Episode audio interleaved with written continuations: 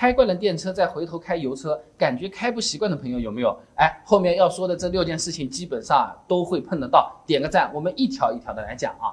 第一个啊，电车开起来它会更加丝滑，再回去开油车，你会发现换挡的这个顿挫感觉有可能会更明显，甚至以前一些没有发觉察觉到的这个顿挫，现在嗯。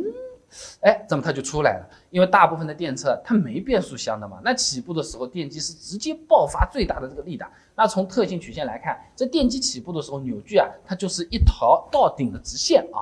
那这个发动机的特性曲线呢，一般是随着你转速的上升，扭矩它逐渐的增大啊。一般涡轮车呢是在一千到两千转左右啊，能达到这个峰值扭矩。自然吸气可能要到四千转左右的车子也不少啊。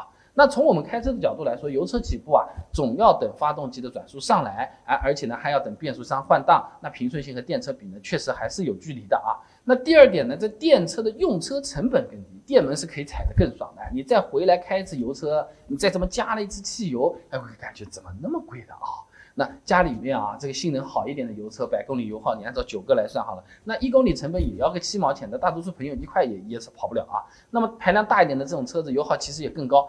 我们家公司小伙伴这台二点五升自然吸气小车，平均市区开开都是十二到十三个油的，算下来每公里就是一块钱啊。但如果是电车，就算我们开的比较猛，啊啊啊，那都弄弄到底，百公里电耗二十度啊，已经算是非常高了啊。那充电就在外面找最贵的时候充，一块五毛钱一度，那每公里成本也就只要三毛钱啊。所以开惯了电车，习惯了这种随便踩的那种感觉，你再去开油车，没有像以前那么小心翼翼了啊。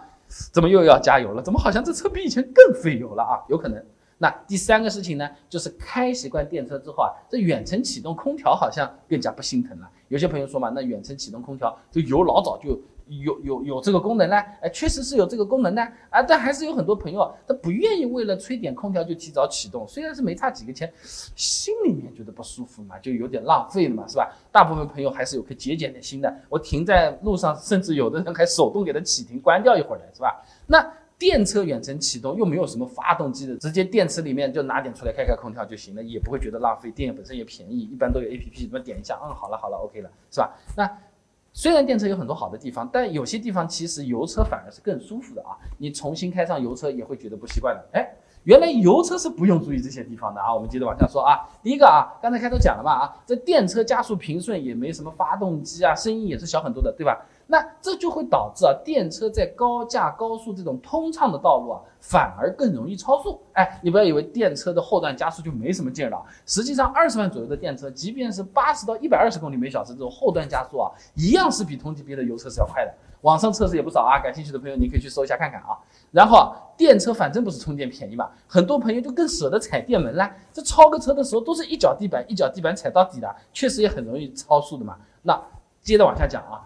即使是现在很多电车，它都是有这个动能回收的啊，体感上也没有那么明显了。但是和油车比，它还毕竟是不一样。那像这台电车啊，你就算是把这个动能回收开成低，油门松掉之后，仪表盘上它还是会显示的，有一定的回收力度的。这车子呢，也能明显感觉到是在慢慢减速的啊。和油车相比啊，也不能做到那种真正松开油门就是滑过去的那种、趟过去的那种感觉，反而呢是有种好像谁啊，你把我这个刹车轻轻的点在那边，滋滋在那边磨的，呃，比较像这种感觉啊。那第三点的话呢，就是虽然这个电车开的比较舒服啊，是舒服也很爽，坐着的人可就不一定舒服了啊。之前我视频是讲过的啊，人的这个前庭器官啊，如果受到了车子的加速度，但是又没有听到发动机的声音啊，两边的信号很容易产生冲突，一产生冲突就容易晕车啊。那油车就算你踩的比较猛，也是先听到发动机的声音，不断的变大啊，啊这么一下是不是车子加速了，那才慢慢的走起来。它有个渐进的过程，是更容易适应的。土话就我还有心理准备，是不是？那换句话说，鱼和熊掌也是不可兼得。电车有优点嘛，肯定也有缺点的。那哪些朋友他适合买电车？哪些朋友其实买油车反而是更好的？甘蔗没有两头甜嘛，对吧？那都说这个电车省钱，那么到底省多少钱呢？省一块也是省嘛。够不够开五年之后换个电池啊？还是说电池不用换，整体的它这个金额就是更有经济性的了。相关视频啊，我都有做过了，关注我，点我头像进主页，哎，搜索关键词电车，现成的视频现在就可以看。